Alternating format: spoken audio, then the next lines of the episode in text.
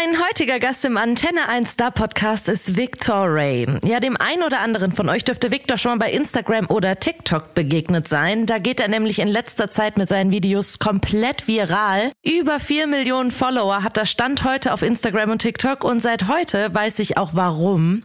Er hat so ein großes Talent. Also ehrlich jetzt, sowas habe ich wirklich selten gesehen. Er hat hier eine kleine Unplugged-Session für uns gespielt und ich sag's euch, wie es ist. Ich hatte Gänsehaut am ganzen Körper.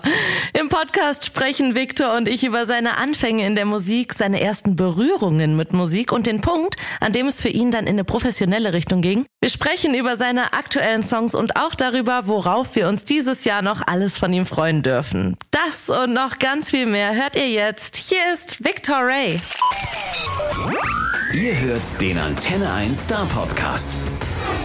I'm so happy to have you here, Victor Ray. Thank you very much. I'm happy to be here. How's it going? Good. You know, it's what time is it? 10? Yeah, I'm awake. It's a good day, and I just did a nice performance in the in the office. So. Yes, you did. Oh my goodness! I already told you I got goosebumps all over. what was the last song called again? Comfortable. Comfortable. Oh my goodness. Oh, I'm glad you like that one. We're gonna talk about that later. Okay. Um, but let's start with. Can you go a little closer to the microphone? Yes, for sure. Perfect.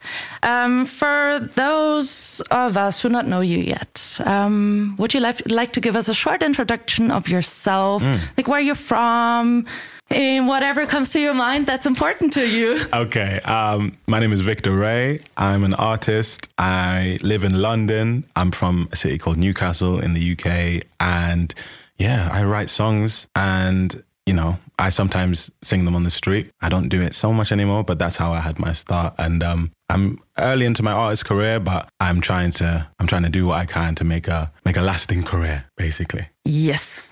and we are excited for that. Um, but let's start with your maybe your childhood or whenever you started making music. Like, what was your first contact with music? Man, the first time I remember hearing music was when I was like five, and my sister was like learning a dance to an ABBA song. It was ABBA, yeah, it was um, Dancing Queen. Dancing Queen. That's what it was, and I just remember you can, da-" and I, I was just like, this is a great song, and it was just in my head, and that's the first time I remember registering music. But I was always just running around the house, just singing. Um, yeah, I do still do to this day. To be honest, it's just something I don't know. I just find a lot of joy in it. So your sister was a big fan of ABBA, but do you remember what your first song or artist or band was that you were really crazy about? Yeah, for me it was Usher, the R and B artist. Um, Ah, okay. I was so obsessed with Usher, like from a young age. I just thought he was so cool. He was dancing and singing, and I just loved him. I even kind of semi-named myself after him because I know he's called Usher Raymond. So I started calling myself Victor Raymond in high school, and I- that's um. Wait, so Victor Ray is not your real name? well, it's kind of part of my name. My last name is uh, Yugi Ray. I kind of took the Ray and then Okay. shortened it. It's it's easier. yeah, Hugo Ray? yeah. Okay. Yeah, Ray is better. It It's easier. Everybody can pronounce. yeah, exactly. okay, so there was Usher. He's actually doing the Super Bowl um, show this year, right?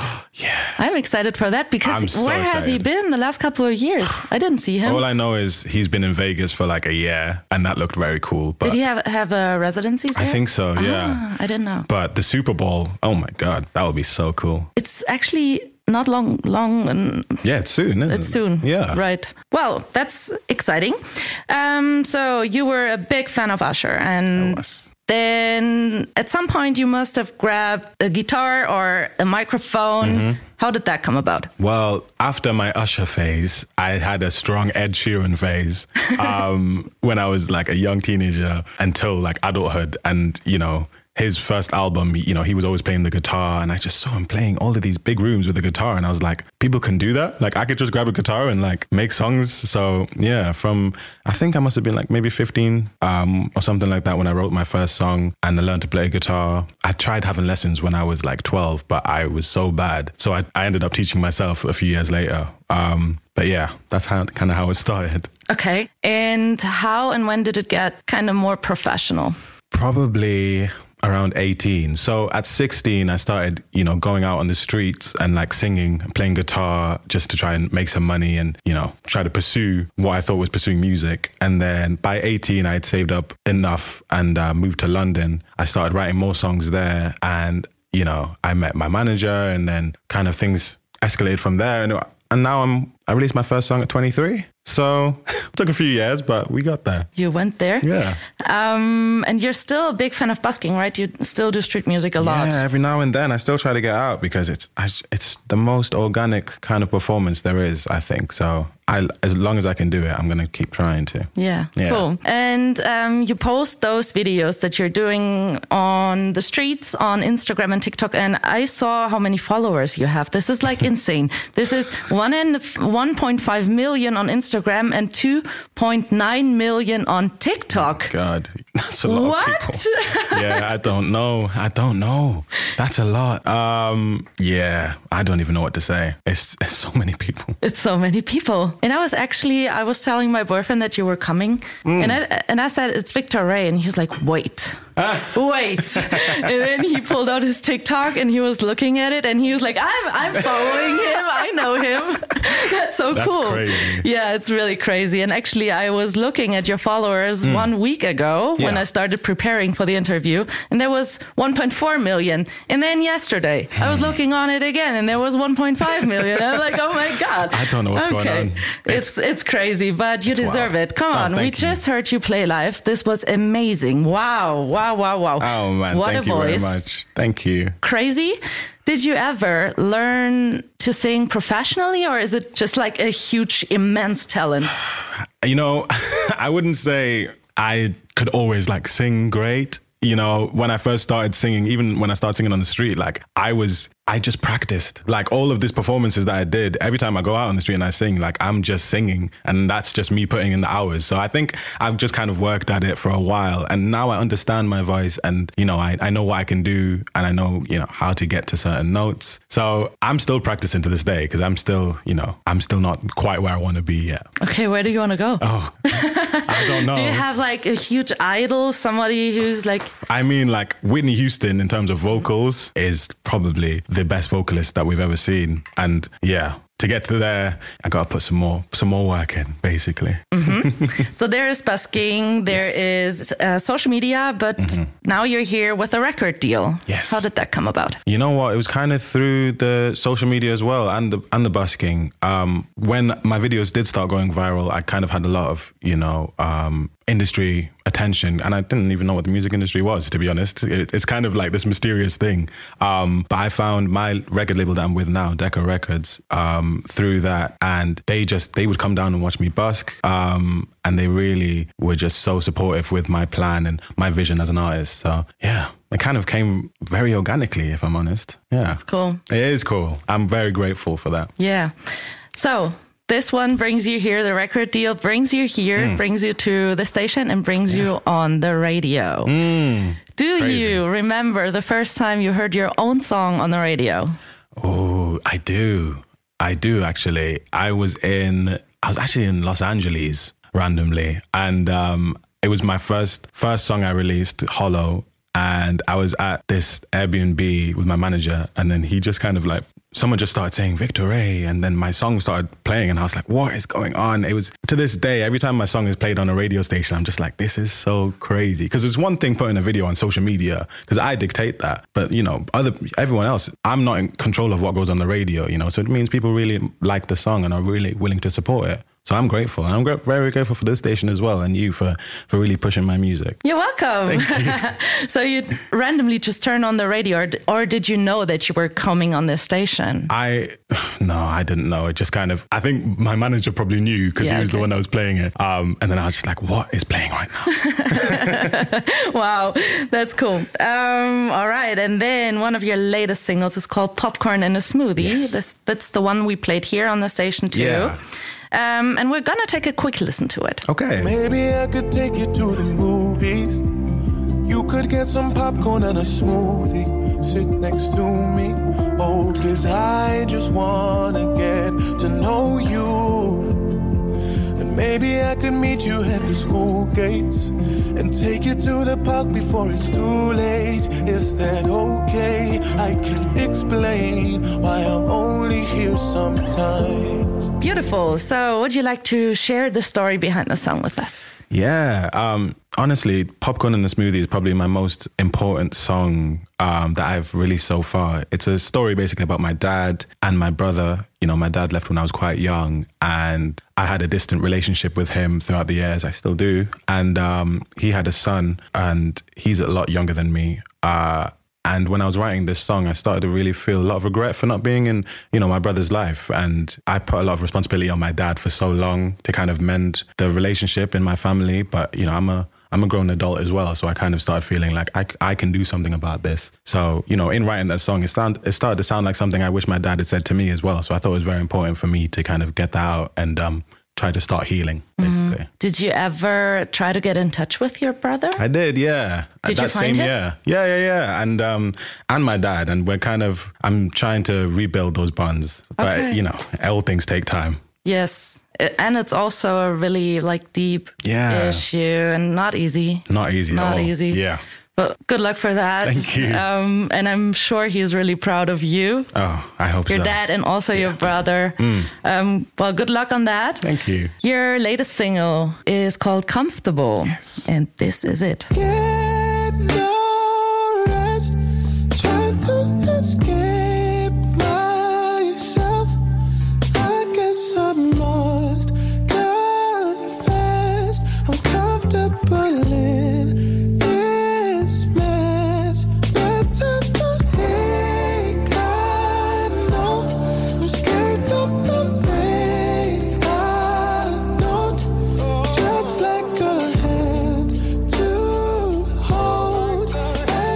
So, what's the deal with that song?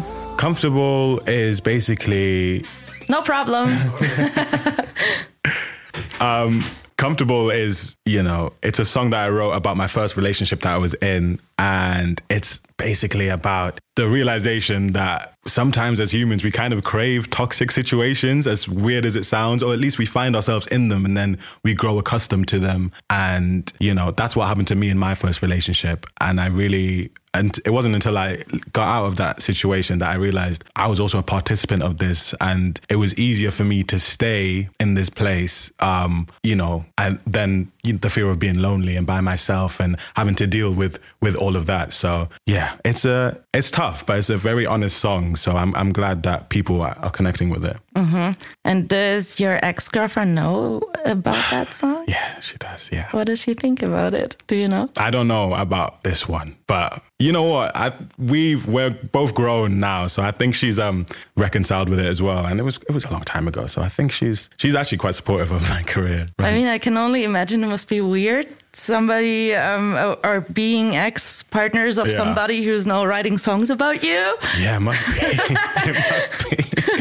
oh my gosh, yeah. Because oh, that's oh, that's how I kind of process emotions. So it's tough, you know, dating someone that kind of does that. But um, yeah, I don't. But I don't have anything bad to say, really. It's just, it's just a predicament, and it's just life. You know, we found ourselves into the, in this situation, relationship, and we were so young. So Yeah. you know, Right. we, we grow and we try to try to um, do better as we get older. Right. And also, it gives us good stuff for like people like you to get creative and to write about it and to sing Yeah. about it. Yeah, I guess so.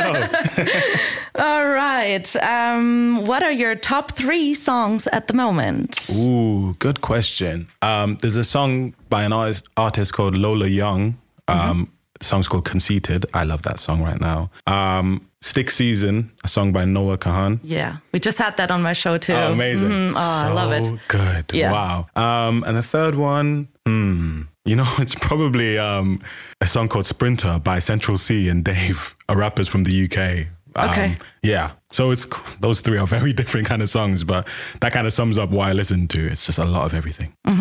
And uh, maybe a little more tough question. Hmm.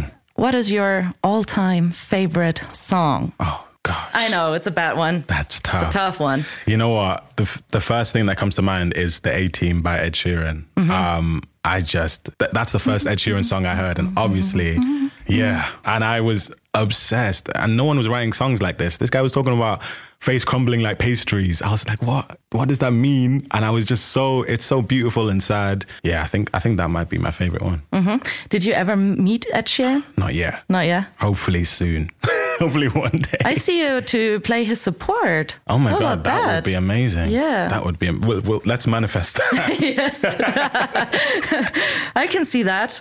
Um, all right, we talked about Usher and Ed Sheeran, Hmm. but is there maybe another all-time favorite artist, or is it one of those? Usher, Ed Sheeran are up there for sure. Um, a rapper called J J Cole. He's also one of my favorites of all time. And then an older artist called Sam Cooke. I really, I really love his music. You know, a change is gonna come. One of the best songs ever made. So yeah, Okay, yeah, fair enough. A couple. Um, all right. So, what are your further plans? What is on your list for this year? This year, I've got a lot to do. Um, I'm planning on releasing two EPs, um, two more EPs, and yeah, so that will be a lot of music to come. And then I'm doing a Europe tour in March. I'm going to be back in Germany doing a few shows here, and in France, Amsterdam, Switzerland. Um, and then I want to do another European tour, but before the end of the year as well.